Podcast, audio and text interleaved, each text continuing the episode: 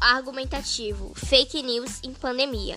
Todos nós sabemos que muitas pessoas se deixam levar por notícias falsas, principalmente em tempo de pandemia, e acabam repassando para outras pessoas, assim fazendo com que as mesmas tenham uma repercussão muito grande.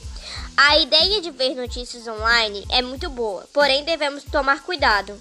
Se você repassar uma notícia falsa para outra pessoa, ela passa a acreditar na notícia e repassa a mais pessoas ainda. Na pandemia, devemos nos atentar mais. O vírus continua circulando no Brasil e mundo. Há muitas notícias falsas que levam até a morte. Procure sites confiáveis com o famoso cadeado.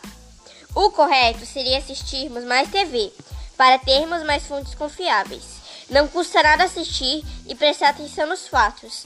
Não repasse a notícia se não tiver certeza que a mesma é verdadeira. Conclui-se então que devemos tomar cuidado com sites não confiáveis e ter certeza que a notícia é realmente verdadeira antes de repassá-la.